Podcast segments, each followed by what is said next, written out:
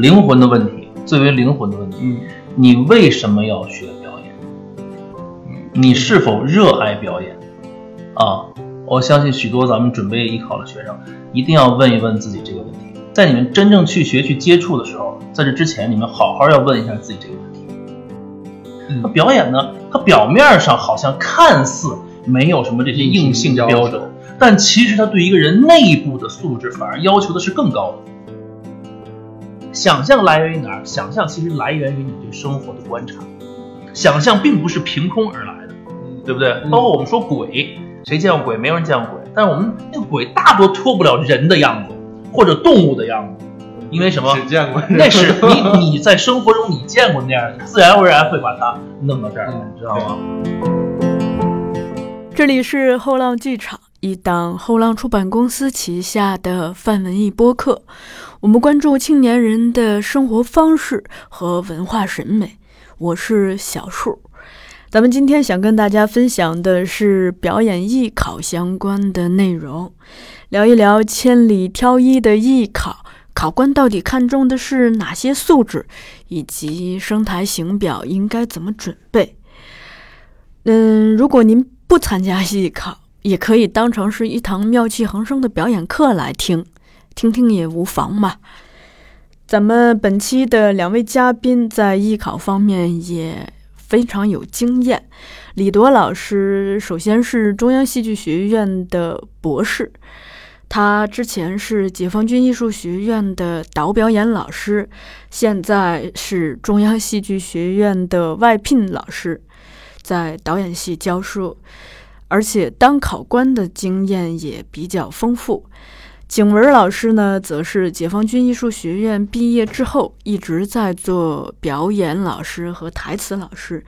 他也曾经担任北京交通大学的戏剧社里的表演老师。如果您自己或者家里头有孩子正在准备参加2022年的艺考，也可以关注后浪剧场的公众号，进一步了解我们和李铎工作室共同开办的表演艺考暑期训练营。这个训练营将在今年的七月五号到八月二十八号期间开办，邀请原来解放军艺术学院的原班教师为大家授课，那师资阵容也是非常的强大。而学费却非常的友好，所以整体性价比很高。本期节目还有完整的视频版，视频版中除了两位老师的表演小课堂，还有这个答疑解惑环节。大家如果想看完整版，也可以去 B 站搜索“后浪电影”去进一步了解。好，那咱们就赶紧请出两位老师。今天呢，非常高兴应这个后浪电影之邀，呃，一块儿来跟大家分享一下关于艺考中的一些事情。尤其呢，我觉得，呃，我呢作为前解放军艺术学院的教员，现在是中央戏剧学院的特聘老师，啊、我还是比较方便的，能从一个呃考官的角度来给大家讲一讲刚才小树所说的那些问题。嗯所以景文呢，你觉得你有什么好讲的？啊，上来让我先讲。好吧，那我抛砖抛砖引玉一下吧。呃，我从毕业之后呢，其实就一直在多多少少地接触艺考之类的这个事情啊，尤其这几年更加深入的去了解、去去跟跟进的这个事情啊。我觉得其实现在的艺考比我们之前艺考的时候，嗯我觉得还是要挺难的，因为因为疫情原因，它有很多的这个线上嗯，对，有啊，变化线。对，有变化。这个线上考试其实对大家的这个挑战还是挺高的，因为各个不管是培训机构也也好，还是呃这些训练营、训练班儿也好，可能都一开始都没有注意到一个在舞台上的一个训练、一个表演的一个地方会搬到线上啊，通过视频的考试的方式来来进行这个初试和复试的考试。嗯，但我觉得现在既然虽然说有变化，但是对于选艺考生的这个初衷还是不变的，都是要尽可能公平公正的去选择，呃，有具备表演素质的，嗯。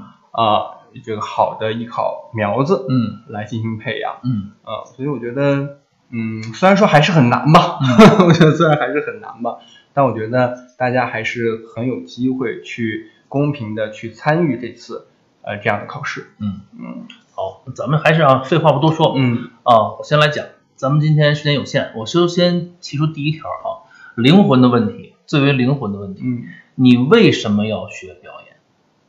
嗯，你是否热爱表演？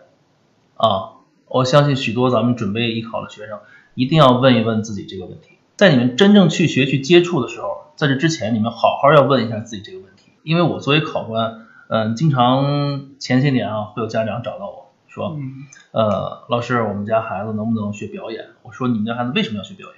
他说我们家孩子文化课不好，啊，想了想就只能学表演。我就心想，我说我说你文化课不好，为什么不去考舞蹈特长生？啊因为，需要考声乐，搞器乐。他说那老师那都太难了，那都是孩子从小练的，还都练了那么多年功，我们这孩子现在来不及了，也就只能考个表演了。嗯我说难道表演就不需要啊孩子有非常强大的能力吗？他们说不，您看见王宝强都能当演员，都能当明星啊。我说你看见的是王宝强出来了，感觉讨厌。你知道王宝强他具备什么样的素质吗？嗯啊，这么多年来出了几个王宝强？不就这一个吗？而且我可以说，基本上是前无古人后无来者啊，对不对？嗯所以说，我觉得其实啊，我可能跟别的这个这个讲艺考的老师不一样，我一上来就可能先要劝退，哦，这是我的特点，我一上来就要先要先要劝退。其实你们不知道，你们光看那些舞蹈啊、声乐，他们都更多的是他们有一些比较标准化的外部的技巧，你必须得达到这个硬件儿。舞蹈，我必须达到腿长多少、身长多少、柔韧性怎么样，我才能去学这个。啊，我的钢琴我必须得从小练，我打到手指的灵活性如何，我对曲子的这个这个把握程度如何才可以。那嗯表演呢，它表面上好像看似没有什么这些硬性的标准，但其实它对一个人内部的素质反而要求的是更高的，啊，反而要求的是更高的。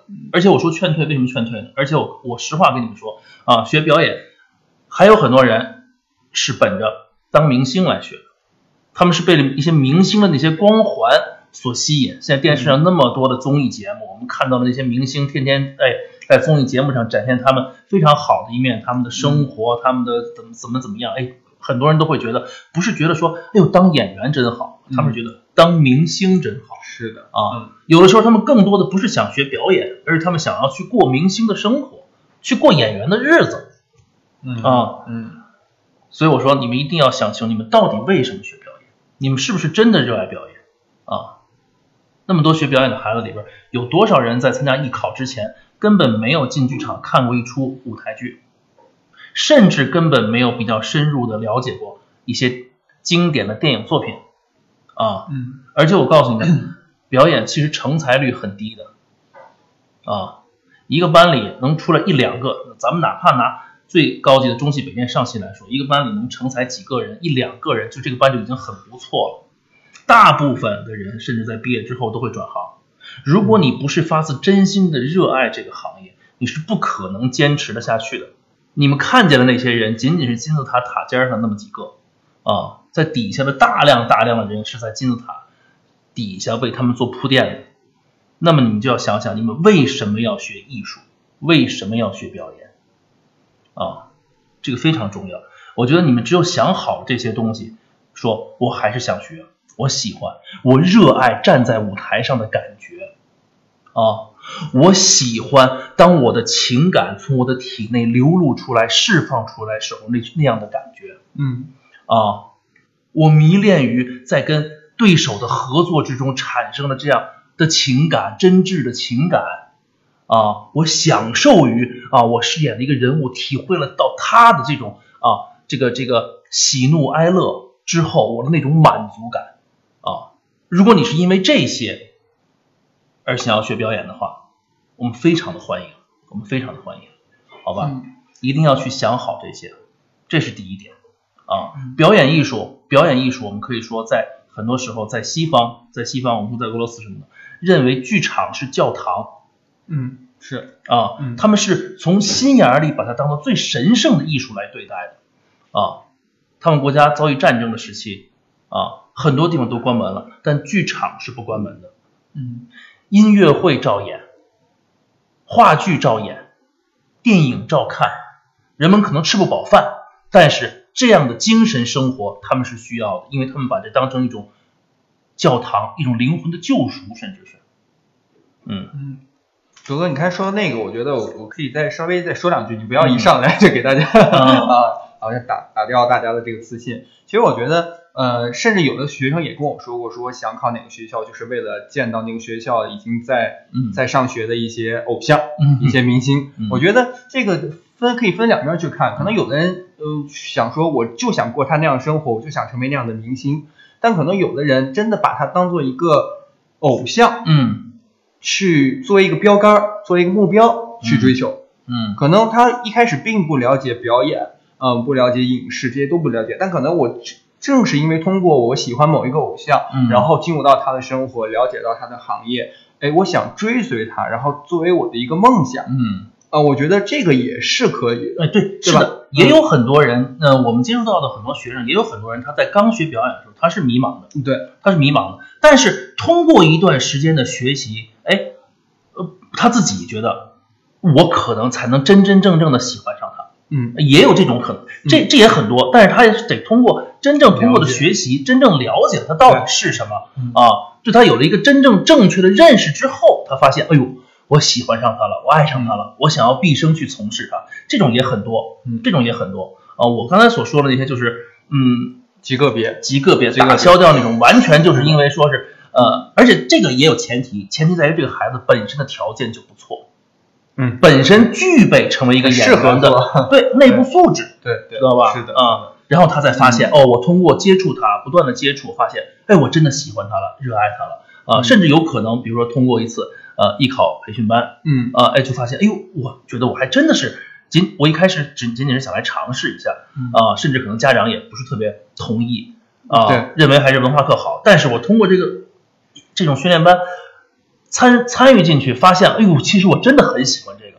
同时呢，老师也发现他还这个还确实具备一定这方面的天赋嗯啊。那么我们也欢迎这样的学生。当然嗯。啊，所以，呃铎哥，我的理解嗯就是，呃，我们不管是做艺考培训班还是训练营这样的，我们的初衷其实并不是为了应考，嗯，对不对？是的我们不是为了说考什么我们就教什么，的然后我就最终目的是要你呈现几个几个稿件，几个嗯几个片段，而是我们要先培养他作为演员的这个最基本的素质，首先是他要让他热爱这个东西。认识、了解、是热爱的，。是的，你是如何？首先是如何正确的认识表演艺术嗯啊，然后是如何得到正确的表演观念。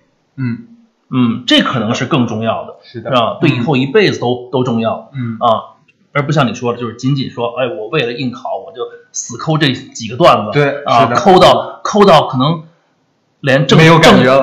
连正确的表演反而离正确的表演观念越来越远。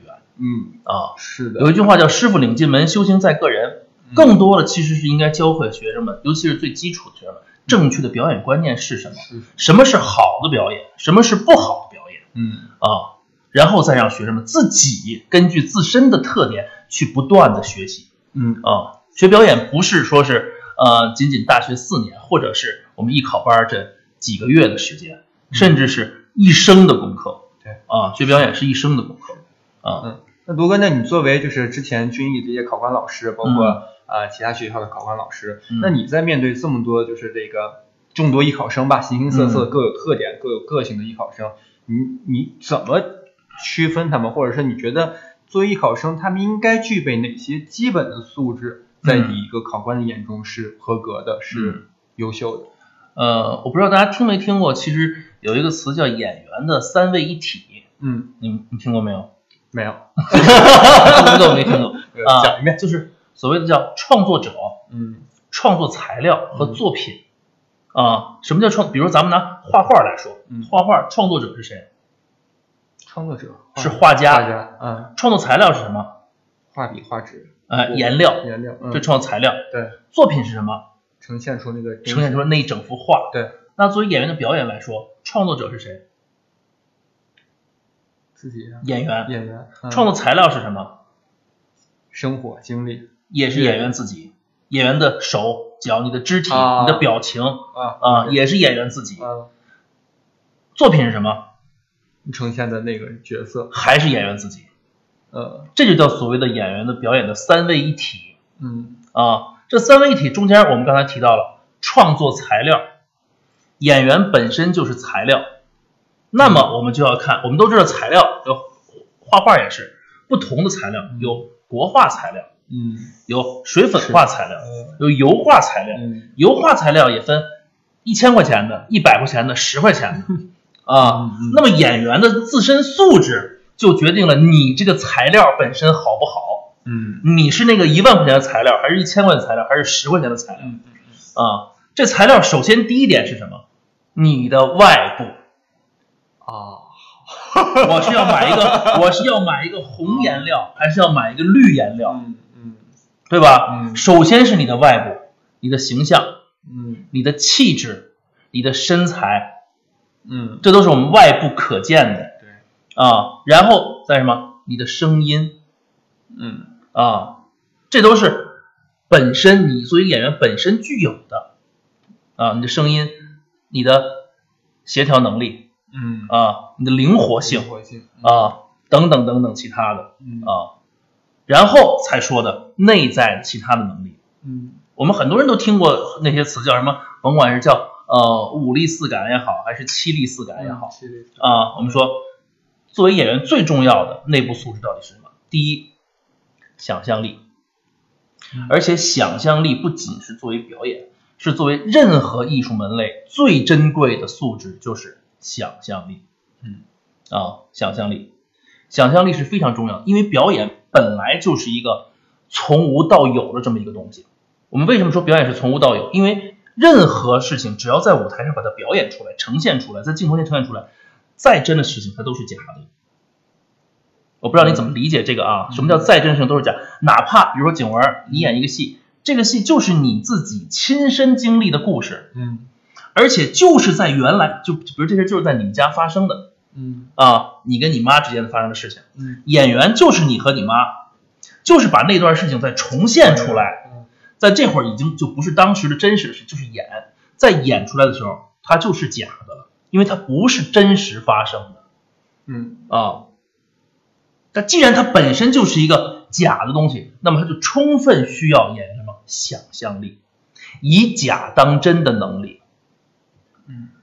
知道吧？嗯。这就是演员首先最需要就是以假当真的能力嗯啊。比如怎么说呢？我们经常做做一个练习，比如说说，同学们，你们现在走在一片碧绿碧绿的草原上，哎，想象力在此时就瞬间打开了。嗯你是不是能够看到这片草原？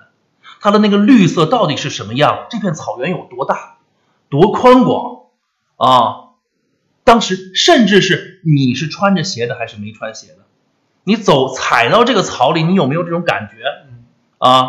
在这此时，想象力又跟感受力结合在一起了啊！你只有想象的具体，你才有可能感受的真切对啊！嗯甚至你用手去说，你用手去摸摸那个草，你摸，哎呀，草尖儿毛茸茸的扎着我的手触感啊。如果说这是一片金黄的麦穗儿，你摸麦穗儿的感觉，那个麦穗儿渣渣的都是毛，而且很粗糙的那个感觉，嗯和你摸草的感觉能一样吗嗯？你是不是能够想象到那个金黄的麦穗儿它到底是什么样子？嗯啊，如果突然说，呃，你现在在一个四周一片漆黑的屋子里，伸手不见五指，明明屋里是亮的，嗯你能不能想象的，就好像真的看不见周围？而是那种黑、那种静，带给你那种恐惧，感受力又出现了嗯啊！嗯想象力是第一位的，想象力带动感受力，感受力要好，同时反过来还反作用于想象力，啊，这两者是相辅相成的。应该说，这两者是作为一个演员最根本的素质。嗯感受力还有一个名称叫什么？问看看这个孩子是不是易感，容易的易容易的易嗯啊，是不是很容易感受到东西，感受到情感，感受到物体，感受到等等等等。嗯。我们给他说一个故事，他马上就能流下眼泪。嗯。啊，他是不是很容易被这些东西感拿拿了一篇稿子一念，他就能想到他自身的经历，或者他曾经经过的，他看到的、听到的啊，并且把自己的感情灌注其中。啊，他是否一感，嗯。这也是一个特别重要的能力。啊，嗯。想象力、感受力，嗯还有什么能力？我们说考题有的时候会考什么？集体小品，嗯。集体小品说菜市场，我估计现在的小朋友们基本上都没有太去过菜市场。啊。那我就告诉你说，集体小品菜市场，我问你，首先考的是什么？你刚才说的想象力，嗯，不是，首先考的是你的观察能力，你是不是真的去过菜市场，或者是你去过菜市场，你是不是观察过，观察过？有可能这个人什么叫观察能力强，就在于我不是刻意的去观察。嗯。有的人就是观察能力非常强，我并没有菜去菜市场刻意的去观察，但是我回来之后，我能记住我在菜市场看到的所有的东西。嗯。啊嗯，卖菜的是怎么卖的，他的言行举止、神态特色；嗯。卖肉的是怎么卖的，他的穿着打扮嗯啊；那边卖豆腐的是怎么卖的，嗯他的一举一动，包括怎么装豆腐、怎么弄，他能把所有的步骤记得清清楚楚，一点不差嗯啊。首先看的是观察能力。嗯然后呢，你如果说菜市场，你到菜市场里，你要决定你要扮演什么样的人。你说我要扮演一个卖菜的，扮演一个卖肉的，扮演一个卖鱼的，还是个卖豆腐的？模仿，你观察过，你是不是你记住了他的每一个步骤？你记住了他的穿着打扮、他的语言、肢体的特点？你是不是能通过自己的啊这个材料把它给模仿出来、还原出来？嗯模仿能力，嗯对吧？对啊，然后还有刚才我说的想象力和感受力嗯嗯啊。你面前可能根本就没有肉，考试的时候，嗯你还得说，来来来，你看看这块排骨啊，这排骨今天新鲜的特别好，哎，还有这个，哎，今天这个口条特别棒。啊，对不对？舌头啊，这口条你都不知道。我知道啊，口条特别好，或者说猪肚特别新鲜。嗯。啊，明明没有，你你就好像看到它了一样，嗯。甚至你还得拿个拿个什么扫子，哎，扫扫上面的苍苍蝇蝇，你是不是能够哎用你能想象想象到，并且感受到好像真的有苍蝇一样？真的去观察，你才会有这样的生活细节。是的，是的，你没有观察过，你是不可能产生这样的想象的。嗯，啊，那么想象我们所谓还有一点，想象来源于哪儿？想象其实来源于你对生活的观察。嗯想象并不是凭空而来的，嗯对不对？嗯包括我们说鬼，谁见过鬼？没有人见过鬼，但是我们那个鬼大多脱不了人的样子或者动物的样子，嗯因为什么只见过那是 你你在生活中你见过那样自然而然会把它弄到这儿来，嗯知道吗？？对，哎，所以说刚才说了这几种能力：想象力、感受力、观察能力、模仿能力，还有一个特别重要，什么？理解能力。嗯啊，理解能力为什么重要？我同样，比如说咱们复试的时候，经常是给一篇即兴稿件嗯啊，嗯发给他，学生要在很短的时间内要看到，并且把它啊有感情的读出来。那么此时理解能力就至关重要。你是不是能够在短时间内就理解这首诗作者说的是什么，嗯想要表达的是什么嗯啊？我们说这不光光是语文好的问题嗯。啊，而且你要理解完后还要能够与之共情嗯，啊，这又跟感受力结合在一起是啊。并同样也有想象力嗯。啊嗯，你是不是能够看到作者那篇文章里描绘的那些东西嗯。啊，嗯，然后理解它的含义，然后说给大家，并且把它说出来，这又涉及到后边一种能力了，叫什么？叫表现力啊！你光想象到了、感受到了、理解到了，你是不是能够有能力把它表现在观众面前？嗯啊，嗯对不对？嗯我们说表现靠什么？靠人的表现。你作为材料，你只有你的肢体、嗯你的声音和你的表情，你就这三大武器。嗯你能否很好的综合的利用你这三大武器，把作者那首诗里的不不管它是描绘的诗情画意也好，还是传递的喜怒哀乐也好，嗯啊，非常真切的又非常自然的啊，传到每一个观众的耳朵里、嗯，眼睛里，对不对？我们经常说，如果你不能感动自己，就不可能感动别人，感动别人。嗯啊，对不对嗯？那就是这些能力。刚才说了哪几个？想象力、感受力、观察力、模仿力、嗯理解力，还有表现力嗯啊，这六大能力嗯啊。至于说的七力，第七力啊啊，具体是什么，我好像也记不清了，因为在我的概念里，好像就是这个六个力，好像是比较重要的。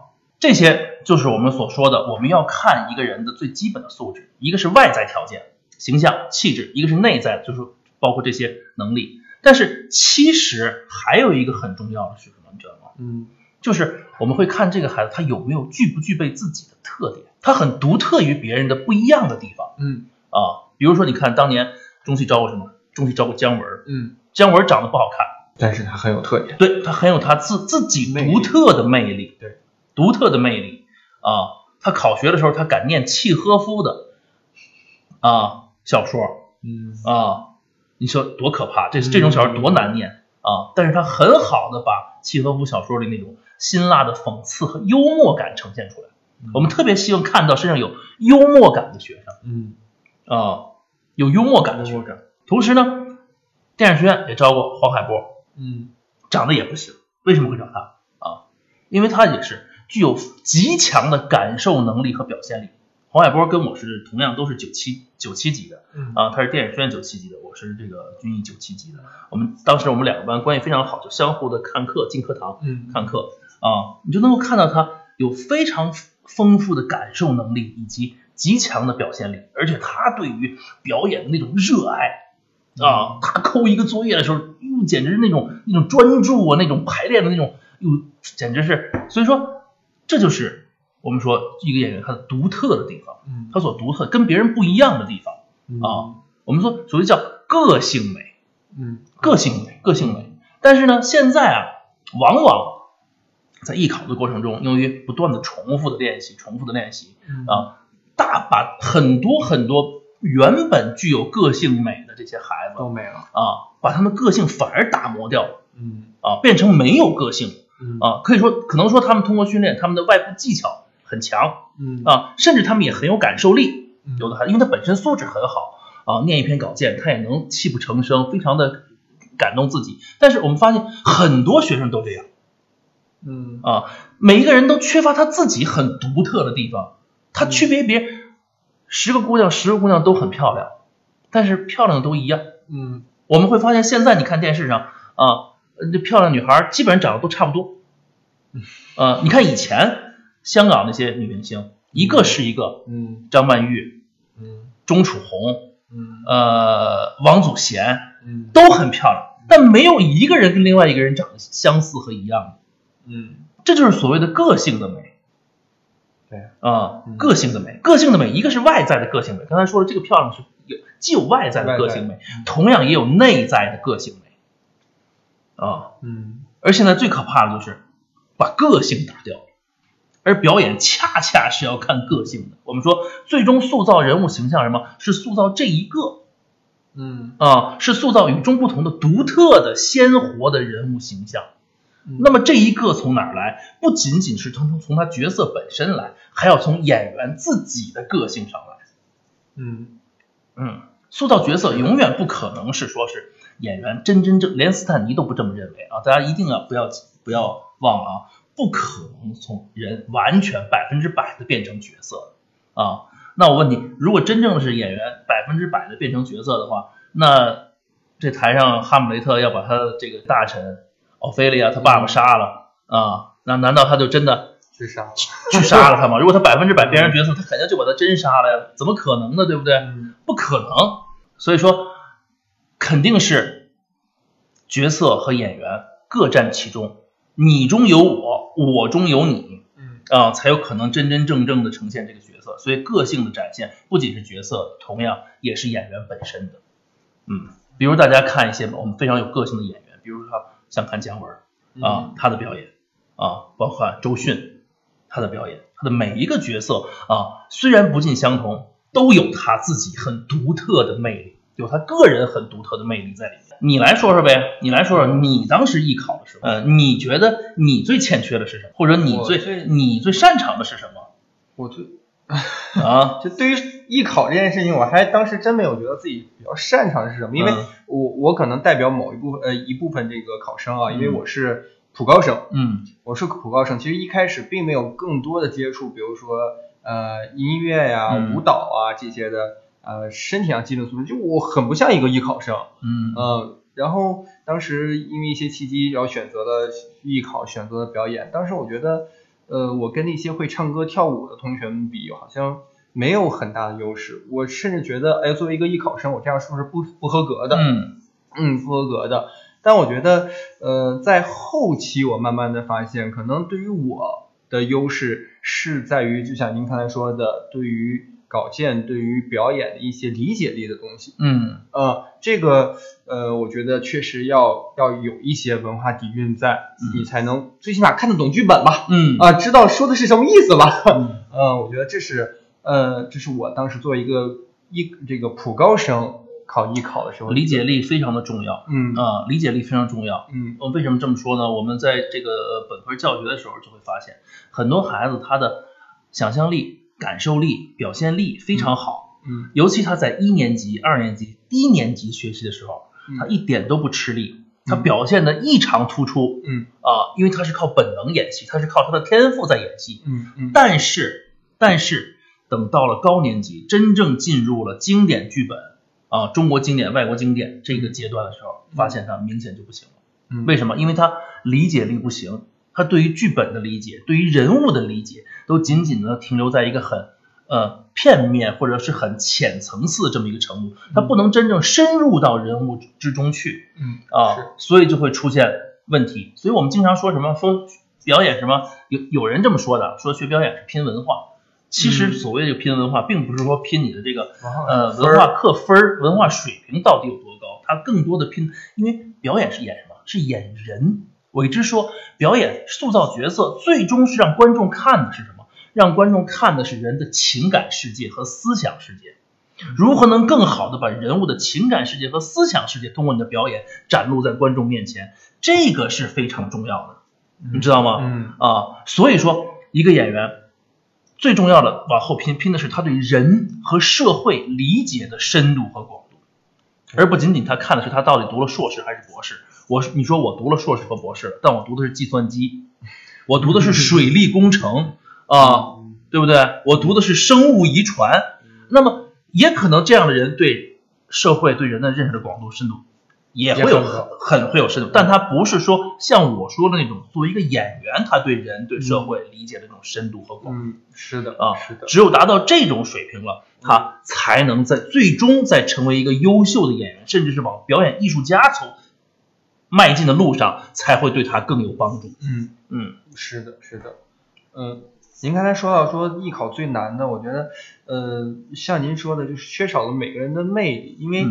呃，每年艺考生真的很多，嗯。还有往届生，嗯，然后现在考试时间可能也相对来说比较短一些，他没有办法短时间之内嗯。就展现自己的一些特点和魅力，嗯。嗯，所以我觉得有时候学生会问我，他说我为什么有时候就是去演演东西或者是读稿件，我真的会很紧张。嗯，我说可能那是不是因为你没有拿到一个自己平时最放松的一个状态去说嗯。你想说的话，你想演的东西，嗯。呃，你在拘着在考虑我应该怎么说更好，老师当时我抠的片段，我该怎么让他说的呃这个瑕疵更少，嗯。呃，我觉得反而就是这个艺考的过程当中，以及训练的强度和最后这个时间的跨度，可能让大家慢慢的越来越这方面越来越少了。嗯，呃，我觉得就过分于看重于稿件，看重于作品本身，看重于嗯结果，结果，而导致反而让自己处于一种紧张，呃，一种一种焦虑、不自信的状态。对其实恰恰不能这样。嗯我们说学表演最重要的是什么？最重要的第一堂课，我们学的就是放松，就是松弛与注意力集中。嗯啊，为什么在台上会紧张？嗯，就是因为注意力不集中。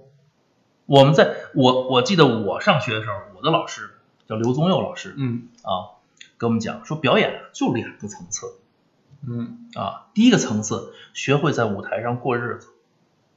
嗯，过日子这词儿听着很简单吧，嗯吃喝拉撒睡就是过日子。嗯但是我们经常说，在生活中会吃喝拉撒睡、谈恋爱什么的，对啊，你都做的特别好对啊。但是，一到台上，可能什么都不会啊。在生活中喝水，你喝的可好了，到台上拿个杯子手都哆嗦 啊。为什么？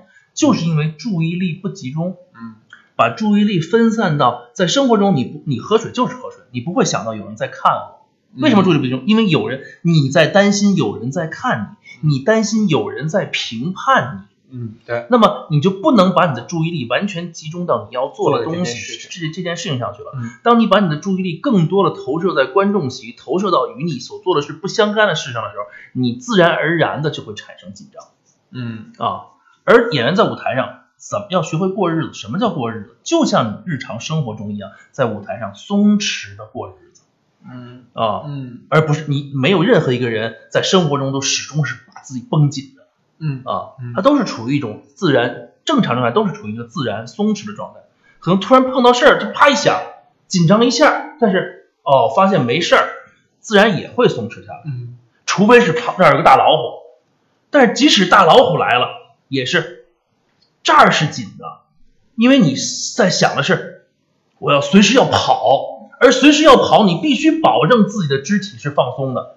你要肢体紧的，你就 除非真是紧张到了，就吓得动不了了嗯啊，那是另外一回事儿，嗯那是另外一回事儿嗯啊。所以这个是最重要的，做好自己，我觉得考试的时候心态最重要。嗯啊，做好自己。你不管你紧张不紧张啊，也是他，对对不对？你紧张也是考他，不紧张也是考他。不如把你的全部注意力放到你要做的事情上去啊，不要更多的在乎底下对你怎么看啊，这个很重要啊。你刚才说到了这个，我觉得特别好，就是说，呃，很多人说我拿着这个东西，我就觉得不行，这就是涉及到，我觉得你们到底要选择什么样的东西来参加考试嗯啊？那有的人条件可能挺好的，但他选的稿件不合适。嗯啊，往往限制了他的发挥，嗯对不对？嗯他以为还挺好，但可能跟他本身真的不合适。这点我就是要从一个考官的角度跟大家来讲一讲，声台形表这四门课嗯到底考的是什么嗯啊？这个顾名思义，声台形表啊，声乐、嗯台词、形体、表演表演，看似考的是四门，嗯但我其实考的就是一门？就是一门表演。啊声台形表考表演专业啊，声台形表其实考的就是一门表演，嗯要不然也不会说是我初试就考台词。嗯嗯那我表演专业，我初试凭什么就考台词？台词是指，当然了，台词首先是要看你的声音本质条件怎么样。对。啊，你这人嗓子有没有问题？嗯。啊，你的声音是否洪亮？嗯。啊，是否好听，嗯。是否有特点，嗯。是否能传得远，对。啊，包括你的声带本质条件，甚至我们那时候考试的时候，老师还会问，他说，呃，孩子，你有没有经常会声带疲劳的时候？嗯。啊？会不会经常哑嗓子？嗯。啊？老师会问你这这样的问题，他就要看你声音的本质条件如何。嗯。除了声音的本质条件呢，它其实要看你的表演，你声音的表演能力，你的表情、你的肢体的表演能力、你的表现力到底怎么样，嗯。还是看那个你对稿件的理解力怎么样。啊？嗯。你的感受力怎么样？你是不是能够想象到稿件中所说的那个，比如说巍峨的群山，你是不是我们是不是能通过你的眼睛看到你看到你真的看到了巍峨的群山，青青的草地，哎，你看那儿那儿有一只鹅。啊，哎呦，小河里各种欢腾的，我啪一把水捧起来。啊，嗯。你是不是真的有这个想象力，有这个感受力？对，并且有与之相适应的表现能力，而且你的表现是否合适，你的肢体是否够松弛？嗯。啊，是不是够松弛，对不对？其实看的还是表演。啊，其实看的还是表演。嗯。唱歌看的是什么？我们不是考音乐学院，对。音乐学院看你音高、音准、音色是否美啊，音域是否够宽啊，看你是什么呃，你是民族唱法、美声唱法还是通俗唱法？表演首先唱歌看什么？就是看你的，还还不是不，甚至有的学生跑调儿我我们也招，为什么？嗯为什么？我们首先要看你的什么？看你的乐感，嗯，你的节奏感，节奏感而不是完单纯的看你是不是跑调儿嗯啊。你的节奏感，你的乐感嗯，有的人唱歌可能他甚至有点跑调，但他的感觉很好，他敢于去唱啊。唱歌也是？唱歌也是表演，因为你不是考音乐学院，他考虑的标准是不一样的。对啊，你唱歌。野扭曲啊，不是不是叫怎么着？人们说 那他就要离开，你是不是能够真正看到那个人，他就要离开村庄？我们将带着你的微笑啊，你是不是能够饱含深情？嗯你是不是有情感的真挚情感的流露嗯啊？你是不是有想象、有感受、有表现？是不是松弛？你眼睛里是不是真的有？嗯其实还是靠表演嗯。啊，形体是什么？形体一样是看表演。啊对你，首先你的舞蹈，你说老师我从来没有学过舞蹈，我也不知道该该该怎么弄，嗯没关系啊，我们能够通过你的表演看到你肢体是否协调嗯啊，你是否有节奏感啊，有韵律感啊，协调性是不是好啊，你的动作是不是灵活嗯啊，你对音乐的感受是不是好？比如老师即兴放一段音乐，你能你是不是能够根据这个音乐马上做出与之相适应的动作？对啊放一个非常古典、非常优美的音乐，你会怎么做？放一个非常非常劲劲歌热舞的曲子，你你会怎么做？嗯啊，是不是有这种音乐的感受力？同样还是感受力嗯啊，舞蹈也是要通过想象的。你的你的你是不是跳过蒙古舞？你是不是能够想象自己在那辽阔大草原？哎呀，肆意的在那种自由的奔放。啊，你要跳一个这个这个傣族的或者什么那个那个舞蹈，你是不是能够有那种姑娘那种娇羞啊那种小感觉出来？这都是表演呀、同志们啊对！我不是真的看你腿一踢到底有多高你能翻三百六十个跟头，还是能跳一百二十个大跳啊？来五十个双飞样，那你就不用考这儿，你就直接考舞蹈学院就好了，对不对？表演考表演表演，形体依旧是看表演，看你的表现力如何。嗯你的尤其是形体更看表现力，对，你的表现力是不是能够真正的释放出来、奔放出来？所以说，很多时候跳民族民间舞，如果真的选舞蹈段落的话，嗯嗯挑民族民间舞的反而占便宜。为什么呢？因为民族民间舞它有很多情绪性的，它有更多表现力的东西在里面。咱们的少数民族是一个非常热衷于表达自己内心世界、表达表达自己情感的啊，反而你挑古典舞可能就差一些啊，或者是现代舞。有一些真正能够表达出情感的一些现代舞，因为我们说现代舞的最好的特点就是能够表达人的内心情感，嗯。适合表达人物内心情感。嗯。啊。嗯。挑一些这样的段落往往比较好。你说老师，我实实实在没有，那怎么办？哎，可以选武术，嗯对啊。武术。是不是能够有这种精气神出来？嗯。啊？对不对？它同样是看表演，它并不是看你这个武术这个套路打的有多么的标准，什么啊，你能不能弄弄出感觉？最重要，它是一门感觉的艺术，嗯知道吧？嗯啊，然后最后再说到表演，声台形都说完，再说表演，那考表演还是考表演啊。我跟你们，我们我跟你们说句实话，考生们跟你说，声台形表四门四门功课的考试，其实最不看重的，恰恰就是表演考试嗯为什么啊，为什么恰恰最不看重的就是表演考试，嗯因为前面都看到。前面我们已经都看了，通过声台形，我们已经已经就知道这孩子综合素质、综合能力到底怎么样。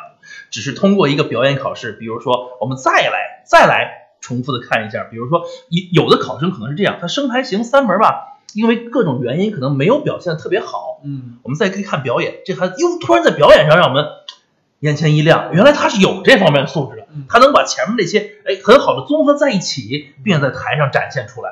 嗯啊，并且通过比如说通通过一个集体练习也好，还是双人练习也好，我们发现这个孩子很有观察能力和模仿能力，嗯同时在双人的练习中能够很积极的相互行动起来，并且引发与之相适应的情感体验。我们说，哟，这孩子还挺好啊。但是其实往往你会发现，你如果说你你当然你参加过艺考，嗯你你会知道这个呃集体表演是一个什么样的车祸现场对啊。来讲一下关于这个集体小品是什么样的车祸现场。呃，集体小品是这样啊，我们基本上就是比如说十到十二人、十五人啊排队进入一个考场，然后呢，老师会给你一个即兴的题目，嗯这个题目可能是一个环境，可能是一个事件嗯啊，对吧？或者是可能就是一个呃不知道是什么，或者一个成语嗯啊，他会给你这么一个题目，然后让你去即兴的在这个环境当中去生活啊，嗯去发发展一些事件，去表演一下。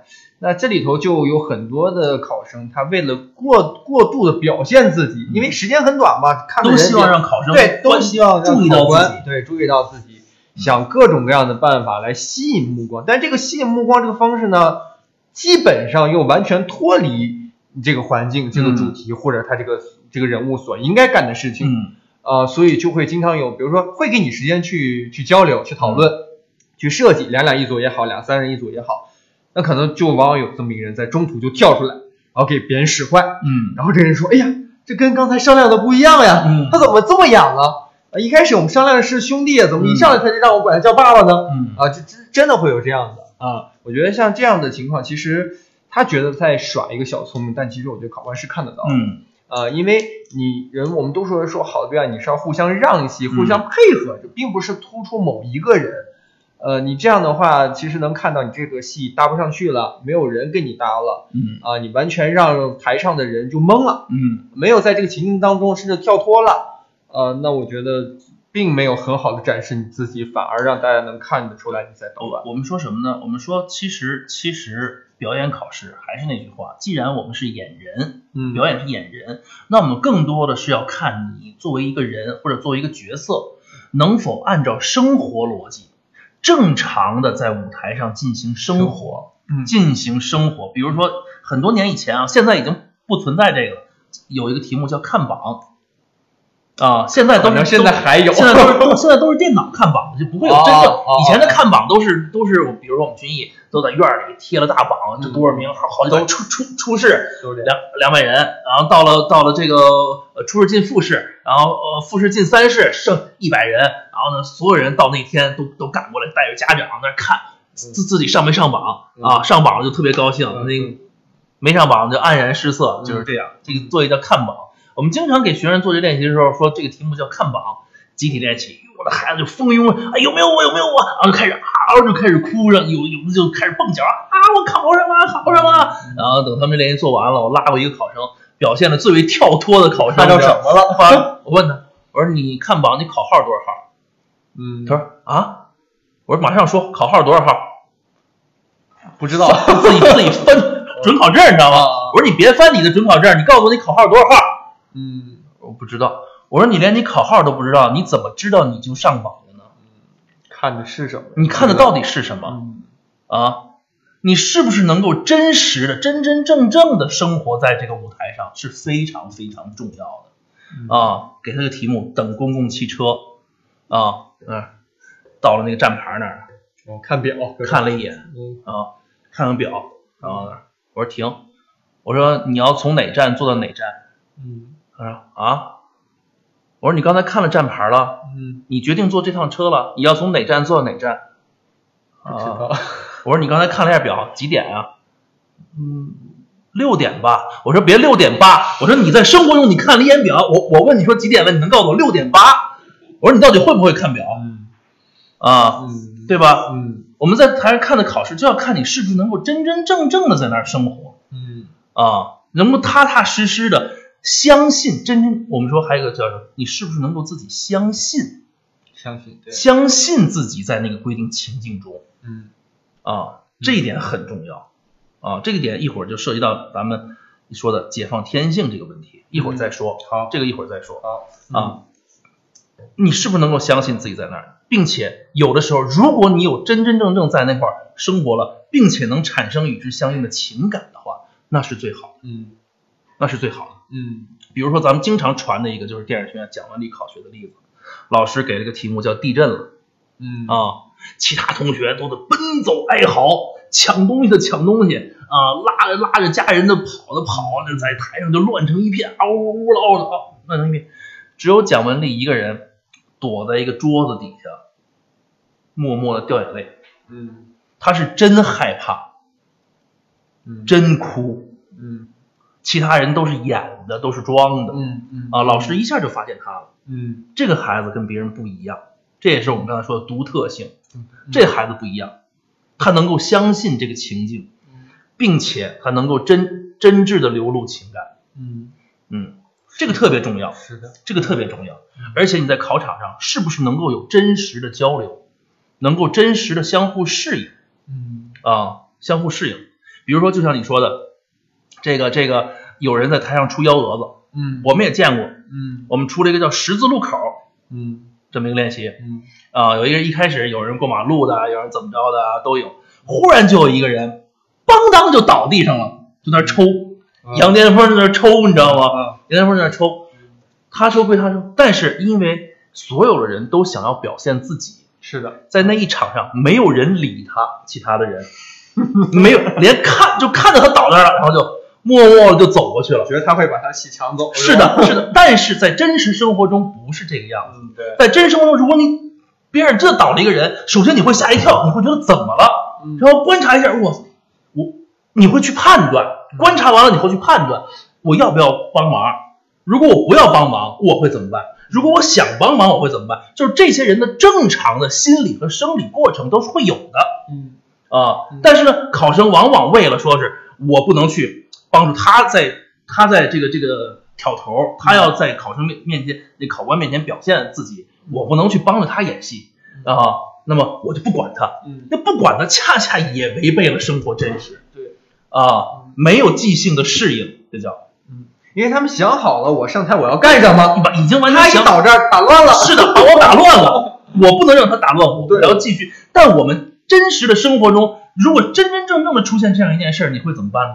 嗯对不对？你肯定会要想，我要去帮他还是不不帮他？我要帮他，我用采用哪种方式帮？我就是帮他打个幺幺零呢，还是我马上过去去扶他呢？嗯，对不对？这都是会有的，而且一定要记住，即兴的适应绝对不会抢你的戏，只会让考官觉得，哎，这孩子很聪明，很灵。对，啊，同样我们还要很看惯的一个素质，就是这个孩子是不是具有随机应变的能力，嗯是不是聪明？嗯一定要记住，学表演很重要的一点就在于你人是不是聪明。我再告诉你们，王宝强这个人聪明至极啊，没有比他再聪明的人。嗯极尤尤其在表演上极其具有灵气，他仅仅是用一副那样的外表骗了你们啊，骗了无数在横店当群演的人啊，怀揣着这样的梦想的人啊，一定要聪明有灵气，嗯，他这个聪明，我觉得也是嗯不停的在看，在学习。是的，嗯，是的，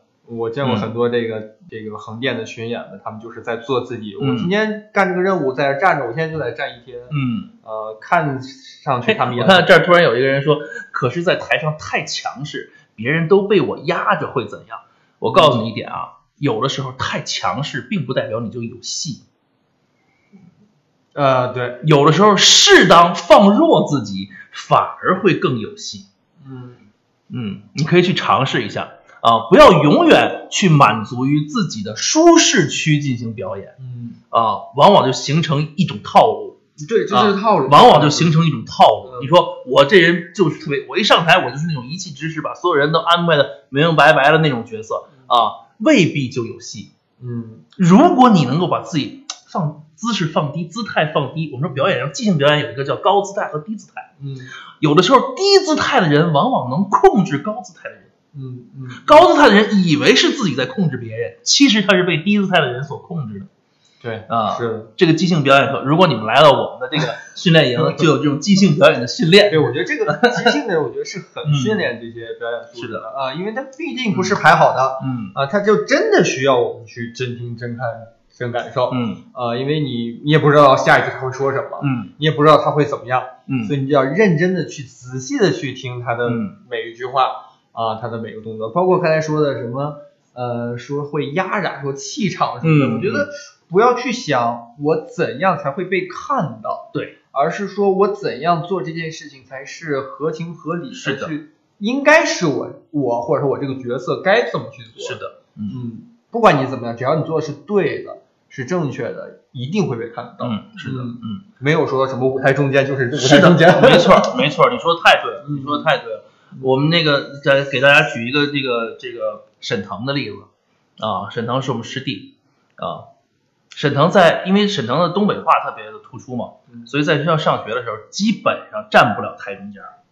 啊为什么呢？因为台中间都是很正的角色，比如说雷雨啊啊，比如说什么什么日出，比如说什么这个外国剧本，那都是非常学校院校排的，基本上还都是比较正统的剧目、经典剧目嗯。所以沈腾的那口东北话，他就很难真真正正的站到台中间去，嗯所以他都在边上演一些边边角角的角色。但是我跟你说，哪怕他就演边边角角的角色，别人也都会去看一他。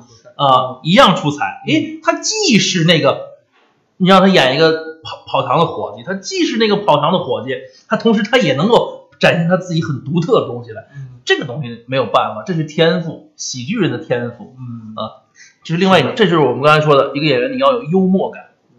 嗯啊、有幽默感是非常重要的。嗯，说回来，说回来，既然我们说了生态型比较考，我们已经说了考的是什么？考的都是表演，嗯那么选什么样的材料就很重要。咱们拿台词说，现在的艺考已经把台词变成重中之重了，是的，已经把台词变成重中之重。初试基本上都是考台词，对，然后呢，复试依旧会有台词，即兴的台词嗯啊，即兴稿件啊，台词已经是重中之重。那么我我认为，首先台词一定要选适合自己的。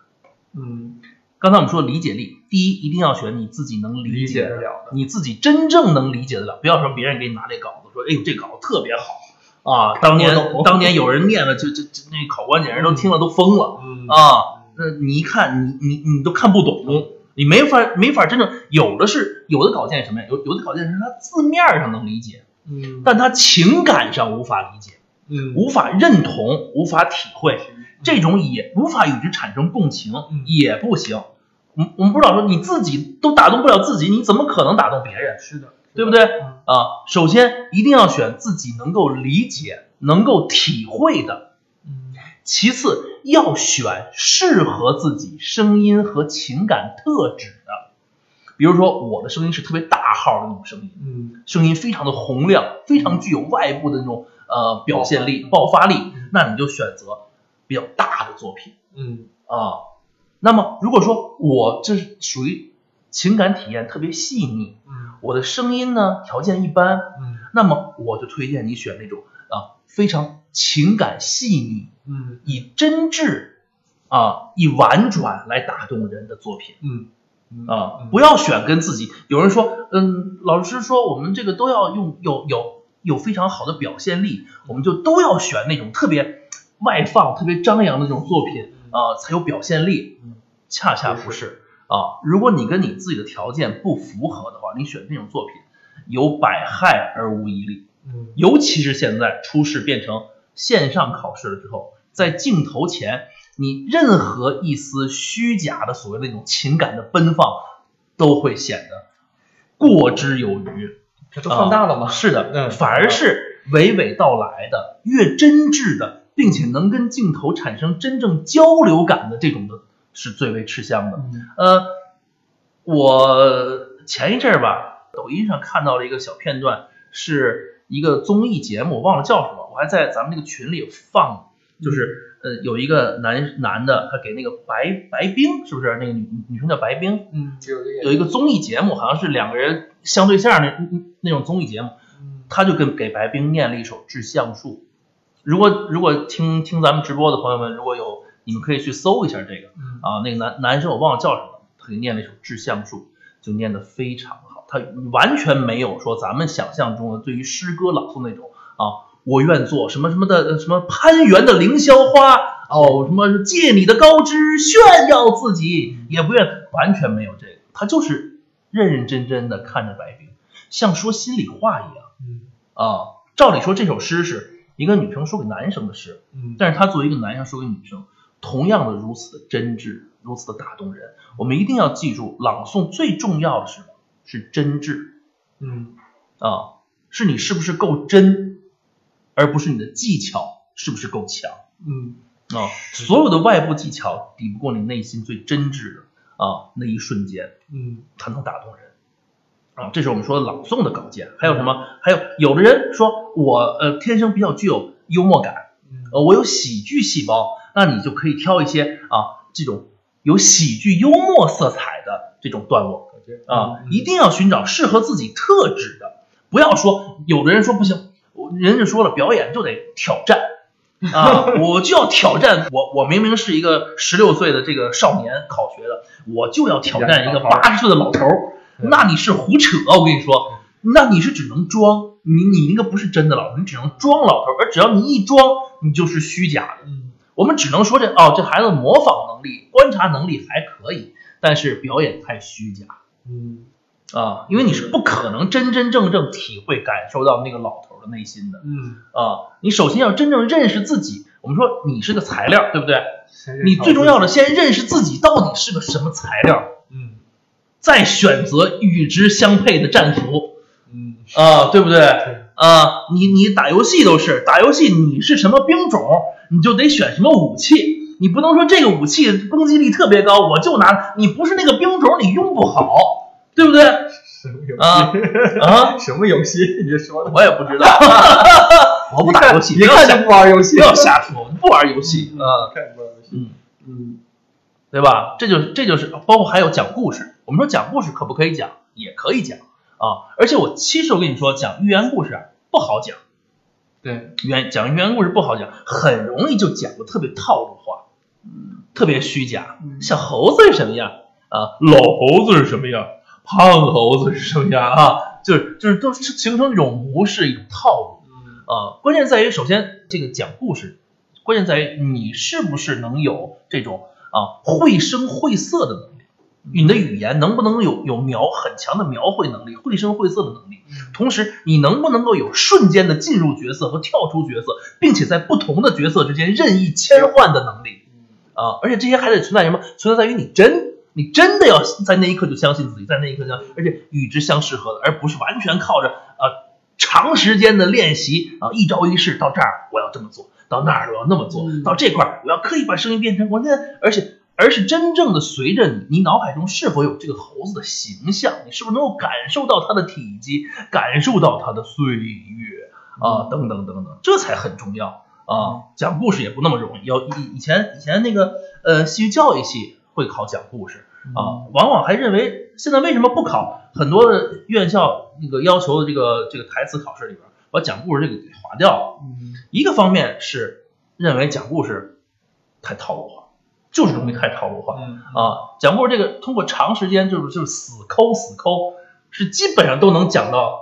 某一八十分的程度的。嗯讲故事通过死抠，基本都能达到达到八十分的程度啊，会觉得讲故事这个令我们选材会很犯难嗯啊。嗯人人经过死抠，哪怕他没有什么天生的素质，不是特别够啊，经过也能够抠成差不多，都是差不多可能抠抠不成特别好，但是八十分可以。嗯啊，还有一个呢，就是认为啊，就其实其实是一个意思，就是不能真正很好的选材嘛。嗯，其实是嗯嗯是的，这个寓言故事反正现在选的越来越少，嗯因为其实大家也很能清楚说这个寓言故事我在讲的同时，我能不能吸引到考官。嗯当时我教寓言故事这个阶段的时候，我就说一句，我说你就真的讲给孩子去听，嗯如果你讲了他没走，嗯他眼神儿没在看别的，嗯说明你是成功的，嗯，这个是骗不了人的。是的，对不对？我们嗯说再多的技巧也好，方式也好，就无论转换你的音色变化也好，你不吸引人，你让小孩子给小孩子听的寓言故事，你都吸引不了小孩子，嗯，那都没用。是的，嗯是的，是的，是的，所以很多时候他们现在的这个台词选选、嗯选题材啊，嗯呃，就像您说的，更多的是放在哪个好，嗯，哪个可能上一届，哎呦这个还有一个就是求好求新。对对对对对、啊，哪个稿件没人念过，对，我要念这个，对。他也不管适不适合自己，对，我就要求好求新。嗯。恰恰不知道，我们不是看你稿件有多新。啊，你再新的稿件，你认为新，所以我们可能都听过八百遍了。是的，嗯。啊，那只是你认为新而已。他觉得两年前就是这些艺考往是的。届考生没考过，是的。啊，就是新是的，是的，恰恰不是这么我说。我说其实反而更好，你们两个一篇稿件，嗯，这是有对比的呀。对呀，我才能听出你真的念的好不好。嗯，我说你要比他们都好，嗯，嗯，那你不就是直接层次上就比他们都高了吗？他这个有人说稿件初试复试可以用看学校规定，这个每个学校规定的不一样。有的学校初试要求自备稿件，复试它要求是是即兴稿件，有的不要求，但是呢，你就得看学校具体是怎么怎么规定的。这个我也每个学校每个学校都不一样，知道吧？嗯，就稿件说一下吧，基本上就是诗歌、嗯散文、小说片段、嗯独白，然后这个独白呢也分为戏剧独白和影视独白，这个我觉得基其实区别不大，呃戏剧独白和影视独白区别不大。戏剧独白、影视独白，然后还要您刚才说这个寓言故事，嗯有的有，有的没有、嗯啊，基本上就是这几个题材。嗯，嗯在处理这样的这个所有的，尤其是现在啊，把这个都放到了镜头前，尤其是初试，一定要记住，最重要的什么？最重要的是交流感。嗯交流感，你只有跟镜头建立起真切的交流，把镜头当成一个活人，你跟他在说这个东西的时候，嗯啊，真正建立起交流的时候，你的这篇东西才会有生命，而不是像我们在现场一样啊，老师跟我们说，就看考官头顶儿对，这话是啊怎么，传的？就看考官头顶儿 这么说。你在现场可以，因为你是一个大的空间，嗯你看考官头顶，你你想象着后面有人，你在跟后面的人交流，这是通过你的想象。可以往聚不上交这。不，但有有有很多是可以的，以有很多具备素质的人，他通过想象，他是可以建立起与他想象中对象的交流的，嗯你知道吗？但是在镜头前就很难。镜头前，如果你不能，因为镜头其实才真正相当于考官的眼睛，嗯，考官的眼睛啊，你要不能跟镜头建立起非常真切的联系，把你的话跟镜头认认真真的去说，那是不可能的。比如说，你说我我我们经常会说祖国我爱你，什么什么壮丽的事，我跟你说，现在这样的稿件在镜头前是吃亏的，因为距离。对，因为距离近，嗯因为距离近，给的是中近景嗯啊。你在这种情况下，你再用这种恢宏的感觉去宣泄这种似乎特别宏大的情感的话，只要你有一丝的虚假，就不行无限的放大。啊嗯。而这样的东西就特别真实，比如说你看着镜头，默默的，我爱你，你知道吗？啊，哪怕你的声音不大，因为话筒是能够很清晰的收音的。嗯等你到播的时候，也有音箱能够把你的声音放出来。嗯而这时候真正看的是什么？真正看的是你心里是不是真的有，你眼睛里是不是真的有，你能不能把镜头当成你真正要诉说的那个人的交流对象到底是什么？嗯你是不是有真正的交流对象啊？在出事的时候，有时候这一点是非常非常重要的。嗯是，就刚才您您的那个，就就是嗯现在很多学生会觉得，我尽为了表现我自己，嗯更多的表现我自己，我希望我能多说一些。嗯哦，我恨不得我的稿件能一篇儿两篇儿，就是不管只要他不喊停，嗯我就多说。嗯，只要我多说了，可能我就多表现自己了。嗯但其实并不是这样并不是这样，并不是这样。啊。我们的表演当中有有阶段也会有一个阶段的无言练习嗯啊，就充分看你的你的肢体、你的身体、你的眼你神。说的多，有时候你你还错了多 是的，对不对是的，是的。嗯啊，所以这也是一个误区，很多人觉得我的稿件要多、要丰富嗯，啊，要要有要有恢宏的啊，要有高声的，甚至在我们从来就说啊，台词也是看表演。嗯有的时候表演恰恰不是体现在你说词儿的时候，啊，在你出声儿的时候，你比如说，呃，你说你说，咱们说白石塔白石搭啊，嗯你咱们照理说，哪怕哪怕你情感特别丰富的白石塔白石搭白石搭，有时候我们恰恰要看的是你的停顿，白石塔。白石的，你的那个表演是在你句与句之间的那种情绪的连接和变化，嗯啊，我们看的是这个，而恰恰不是你把那些所有的词全给全说出来啊，我们不不是听听听贯口的。啊，我们是看表，这一定要记住，声台形表都是考表演，对，嗯。嗯，是的。不要把你的台词的稿件学的这些台词东西，对，放到表演中用不了了。是的，嗯。是的，可能你往往会有一个，就是比如说表演当中，我自然而然的交流说话，嗯。其实都没问题，嗯。呃，很放松就可以了。但说到台词稿件的时候呢，我一定要拿到一个腔调。嗯去说，就嗯往往就很多老师经常会说的，就你你先把你不说人话这个问题解决掉。是的，嗯先要学会说人话，哪怕是朗诵也要说人话嗯。尤其是现在的朗诵跟以往那个朗诵不一样，我们经常会说有朗诵的腔腔调啊嗯，这个腔调恰恰是我们现在不需要，尤其是现在的表演的发展，表演艺术的发展越来越追求真实感啊，和生活越来越贴近靠拢。尤其是我们现在，呃，有舞台上也有了很多的现代化的设备，我们都有麦，嗯啊，都有音箱啊，我们有各种各样的灯光设备，能把我们的这个人物焦点突出出来。那我们的表演其实越来越趋向于生活，越来越细腻，其实是嗯啊，越来越害怕那种所谓的朗诵腔，或者是那种叫戏感。我不知道你听没听过这词戏？我我上我读研究生的时候，这是我的老师嗯在跟我说的，说说这个表演戏感太足，就是太像戏，啊太像在演戏了。嗯叫戏感太，有的人觉得那么演是有表现力，嗯啊，恰恰不是，我觉得它虚假，啊，嗯。戏感太足，嗯。叫。是的。包括形体，我们说台词稿件的选择，形体段子的选择也要针对自身嗯。的的特性。对，还是那句话，明白自己是什么材料嗯。啊，你选择什么样的段落和舞蹈嗯。啊，你是幽默的，你就挑一段幽默诙谐的。啊，你是擅长于抒情的，你就挑一段啊，这个抒情唯美这种这种这种悠扬的音乐啊，来配合你的舞蹈。嗯对不对？啊，你要觉得我是粗犷豪迈的，那你就挑一个啊，类似于那蒙古族的或者什么那种那种东西来展现你自己的特色。关键一样，同样是在于这个，是吧？你是不是选舞蹈段落的时候很重要一点，你是不是能够感受到这个音乐？嗯这个音乐能不能让你内心油然而发的想要去做这些动作？嗯啊，知道吗？叫叫叫什么？说是舞之导之，就是我们用嘴说不明白了。嗯我们就开始跳起来了。我们内心的那种情绪，它是用这种东西来表达的。音乐也是一个非常好的媒介。首先，我们选舞蹈要把音乐选好。这个音乐，我们是不是能够一听这个音乐，我们就内心就就就能够被它所激动，被它所感染啊？这个很重要，决定了你后边的那个舞能跳的到底怎么样。而如果说你是专业学舞蹈，咱们另说。嗯啊，你本身就具备了这方面的素质，你的表现力啊，你的整个协调性都够。你我你说我舞舞蹈基础并不是特别强，那我就建议你音乐首先要选好，音乐就能让你激动起来，你就想去表现嗯啊。有的时候比你那些非要达到什么技巧、什么难度，可能还要重要。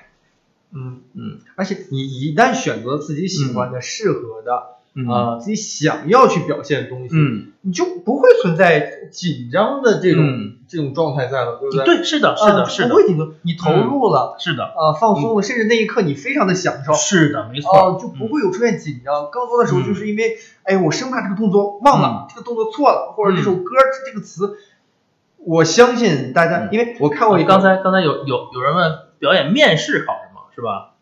表演面试考嗯是，吗那面试是是你说哪种面试？过了三试之后的面试吗线下吧，啊，线下过了三试之后的面试，嗯是不是？啊，那基本上其实就是面试的话，就是跟你聊聊，呃，有的时候会问一些文学常识嗯面试，嗯呃，有的时候就跟你聊聊聊聊天儿，问问你为什么想学表演嗯啊，你有什么想法啊？嗯你对你对于学表演有什么想法嗯啊？包括说是这个这个你的家里有没有人人是从事这个的啊等等，其实就是一些呃更多更更多的去了解你的本身。你像现在的考试跟以前不一样了，现在这个面试环节就已经非常非常少了，甚至基本上呃不是有太多面的面试，因为各个院校为了怎么说呢？为了更公平公正，甚至不许老师跟考生进行聊交流，嗯进行交流。嗯进行交流。像我们以前考试，呃，学校无论是中戏还是我们军艺还是电影学院，都是分成很多个考点，在全国考，而不是所有的学生都统一到本部来考。然后到那儿去之后，发现好苗子之后，要找这学生聊天儿嗯啊，问他喜欢读什么样的书，看过什么样的作品，对什么问题你是怎么理解的啊？你的家庭情况是什么样子的啊？等等等等等等，把这个学生了解的非常清楚了，觉得这个学生是一个非常喜欢表演、热爱表演、有潜力的，然后复试再把他带到北京来，再进行复试和三试的考试。以前的学学表演是会对这个学生进行非常全面、综合的了解的，而这样恰恰能够找出有个性的学生。嗯有个性色彩的学生。而现在因为考学的人数太多，老师又少，没有这个时间和精力对每一个学生进行这样仔细的甄别的时候，啊、嗯啊、这面试基本上也就是呃问问一些最简单的问题，嗯也不会特别深入，有的时候是是文学常识为主，甚至就是文学常识问，其实就是等于是看你的呃平时的积累嘛，嗯对于这些方面的积累，你是不是对这个感兴趣？这里还有说上戏不就改成上课了吗？我知道有的考试，它比如嗯三试，嗯。它就变成一个工作坊的形式，对对吧？对对对，嗯他通过这个形式更好的来了解你，更好的来了解你的带大家做。练习，是的，是的，啊是的，做身体的、嗯肢体的解放练习，啊，做嗯练习。嗯，我觉得，所以我说考试的方式一直在，虽然说呃大方向没怎么变，但是它还是抓住那几个点，是的，就是要找到呃作为演员艺考生，作为以后会成为演员的一个基本素质。我们就是要看你这个材料本身怎么样是。的，你这个材料好，你是块好钢，进到学校，我们才能把你打成一个好锄头，嗯一个好钻头。你本来就是块锈铁，拿进来再怎么打它也没有用，你知道吧？嗯啊，就是这么回事儿，其实，啊，所以你们自己也要选择是你们是好钢，你们要展现自己是块好钢，是不是？你明明是块好钢，你非要给我展现你这个明明钢是那种特别硬件，你要非要给我展现，你看我这个钢，我是钢片儿，我多柔软呀 啊！那我要你个钢片儿干啥使啊？啊，你已经是片儿了，我还怎么找你啊？啊，所以我觉得大家也可以就是了重新理解一下这个这句话。嗯比如说学表演，老师宁可希望你是白纸一张，是的，是的，嗯是的。但这个白纸一张也得看是什么样什么样的白纸？什么样的你是一你是有这种基本素质的，比如你的感受力、你的想象力、你的理解力、你的表现力都是，而且有的学生就是人来疯，就喜欢站在舞台上，嗯他天生就热衷于表现自己嗯，这样的学生我们就愿意要嗯，就喜欢要嗯啊。这样的没有学过一张白纸，我我什么都不会，我在台上我在台上都不知道怎么站，我都不知道应该面对观众，嗯我都拿大屁股对着考官嗯，但是我表现力极强啊，这样的都比那些我们为什么说喜欢要一张白纸？一张白纸针对很多学过了但是学的不好的学生来说，嗯有的学生可能他因为各个方面的原因，他非常认真的在学，但是他没有学好，他学出了很多的毛病，比如说在舞台上不真实的交流嗯，啊，不去真实的适应，特别喜欢表演情绪，想演点什么啊，特别想演点什么。啊，这种一而且经过长期的这种学习，已经不断的重复固定在身上，嗯就形成了所谓的毛病。嗯而这种毛病是特别难板的。有的时候，我我们入学现在入学了之后，我们作为老师可能很大的一部分时间要给有一些学生板毛病嗯啊，还而且这个毛病特别难，记住难烦。你记得咱们扯歌 啊，我们军艺层有个学生叫曹学明的啊，他是战士考生，他以前是学曲艺的，对啊，曲艺的那个范儿吧，本来就跟真正的表演不太一样，嗯咱们的戏剧表演不太一样。同时，他还是军，他是战士考生，他是军队的文艺之星，常年在军队演那种晚会小品，嗯就演的一身毛病，什么东西都特别想演，什么东西都演的特别夸张，特别晚会小品那个范儿，带范儿，浑身带范儿。啊，一年级就给他板毛病啊，把毛病板了他，是吧？老师，不会了，我都我都不会演了，你让我怎么办？所有的作业给他骂的狗血淋头。我说你不能这么着，这么着，上台连腿都不会迈了，你知道吗？然后呢，他说老师我都不会演了。我说你不会演就对了，我就怕你演嗯啊，你能不能踏踏实实在台上生活过日子啊？哎，慢慢慢慢他明白了，知道了嗯啊，通过半年多一年的学习才把这个毛病改过来，嗯才后边越来越好啊。所以说有的时候我们宁愿交一张白纸，也不愿意交很多已经学拧拧过了的嗯对啊。嗯嗯，所以我觉得如果咱们这个这个训练营开起来的话，嗯我觉得这就是我们的初衷。嗯啊，初衷就是我们不按不教学生套路，不教他们如何去面对考试，因为嗯我觉得作为表演来说，就像您说的，这是一辈子的事儿。是的，呃，我不是说眼前好像过了应考这个关了，我考上哪个哪个学校就代表我未来，它并不代表任何事情。嗯我是这么觉得，它并不代表嗯任何，啊、反而是你刚刚入门，那嗯你应该抱怎样的心情状态去入这个门？嗯，呃，我们希望真真正正的能够呃激发一些孩子他的潜力嗯啊，把他身上真正拥有的想象力、感受力啊，很好的调动出来，嗯而不要那些所谓的虚假的嗯啊、模式化的啊、套路化的嗯啊，一个个都练成了小木偶的那样，失去了自己本来个性色彩的东西嗯啊，这个可能是最重要的。我们希望告诉他什么是啊正确的表演观念。嗯对不对？这是很重要。什么是怎么如何能够激更好的激发他们自身的创作素质啊、嗯这个非常重要，我觉得这是咱们也是咱们这个训练营的初衷。是的，嗯，是的，嗯，而且回到最开始那个问题，嗯你到底有多喜欢？嗯。我觉得你在真的了解嗯，和有认识、有了解的情况下，嗯。你才有资格说，是的我喜欢表演，我想把我嗯。以后呃未来几十年的人生放在这门专业当中去好好研究，嗯。踏踏实实去学习是的。嗯。呃，我们希望我们希望都按照演员的标准，一个真正合格的演员的标准来要求自己，嗯。而不是照一个明星或者照一个呃流量小鲜肉的标准来要求自己。嗯，嗯，明星也也也有好的，也有认真的，也有好明星也有有很多很多认真嗯，的是是是，啊，也有很多认真的，嗯。嗯，把他们作为一个而而不是说是引路人一来学习就就是想要当当明，就奔着想要当明星来的，嗯知道吗？想当明星那真的不是，那都是机遇嗯啊，都是机遇，不是说是你谁想当明星就就能当明星，那条件好的多了，你去看看吧。那横店那长得漂亮的、长得帅的，一抓一大把，呃，那哪个能当明星？别别说当明星了，都当了群演的。嗯嗯，先从演员做起，是的啊，先从好的演员做起。你先要尊重自己的专业，嗯看重自己的事业，从事自己事业嗯啊，要尊重自己啊，要真正的好认识好自己，尊重自己，尊重这门艺术，你才能做得好这个这个事业。是的，嗯是的，啊，多看看好的电影，好的话剧嗯啊，好好的影视剧。嗯，这有人问咱们这个工作坊是什么？是和书里写的实验工作坊。景文，你给介绍介绍咱们这个这个艺考培训的这个工作坊呃到底有什么哪哪些内容呗？呃，我们这个艺考培训的工作坊呢，呃我们呃这次想先用这个暑期的时间做两个月两个月一期的这样的一次训练营。嗯啊，这两个月时间，其实我觉得我们踏踏实实的去学去教，呃，其实是够用的。嗯啊，两个月的时间，没必要把大这个战线拉得很长，让大家通过耗时通过我的这个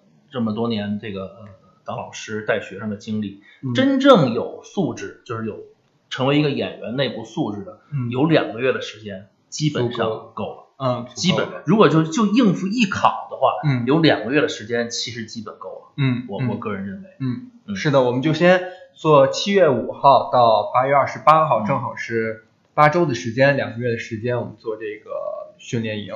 呃，那既然时间缩短了，那我们就要把强度就提上去。嗯。啊、我们希望在这儿有限的时间当中，我们去尽力的去做好，只做好这一件事情。所以我们呢，呃，早上比如说从八点钟开始啊，嗯七、点半、八点钟开始，吃完早饭就开始要出早功。嗯这个出早功是不管任何时候都应该要坚持去做的这么一件事情。那早功内容呢，就是台词台词的基本功训练啊，你的七声字、形体的热身。啊如果啊对说当天是形体课的话，对形体的热身，嗯啊，这个早功一定要有，而且是不管什么时候都要一直坚持下去的。然后就是这个早上九点，上午九点钟到十二点的三个小时的正课时间，呃，每天都会有这个，嗯，生态型表、镜头前表演，啊也不是每天吧，我们一每个每课程内容周啊都会放在这当中。嗯，啊，上午、下午的这个正课时间，就是刚才老师还有一些影视戏剧作品的观摩赏析。赏赏析，嗯呃这个赏析是镜头前的，嗯。啊，还有一些是我们可以放在线下去剧场当中去去观摩的，啊呃，说到这个这个镜头前表演呢，我觉得这是呃，其实之前在艺考培训阶段嗯。并没有着重的做这项对，训练，因为都是都是现场考。对，因为都是现场考啊、呃因为在台上和在镜头前，其实毕竟还是不是不一样样的啊、但是现在艺考这个形式出现了这样的嗯。改变，我们就要加这个艺考呃这个镜头前表演，而不仅仅是说快考试了，我拿个手机然后在线教大家怎么去录，那这个完全是应付去考试。这个很多同学可能在面对人和面对镜头，他感觉不太一样。嗯嗯，所以这个镜头前表演，我们是要放在正课当中去一直去教大家的。就是非艺考生，但是对这个特别感兴趣，能报吗？我觉得你可以咨询一下景文，好吧？嗯咱们那个那上面有景文的这个二维码，你可以扫一下，咨询一下他，具体的问一下呃课程，以及你自己通过学习你要干嘛，我们再来告诉你啊呃适不适合报，要不要报。そして僕らはいつもの笑顔と姿で誇りに まみれた服を払った。おこの手を離せば音さえ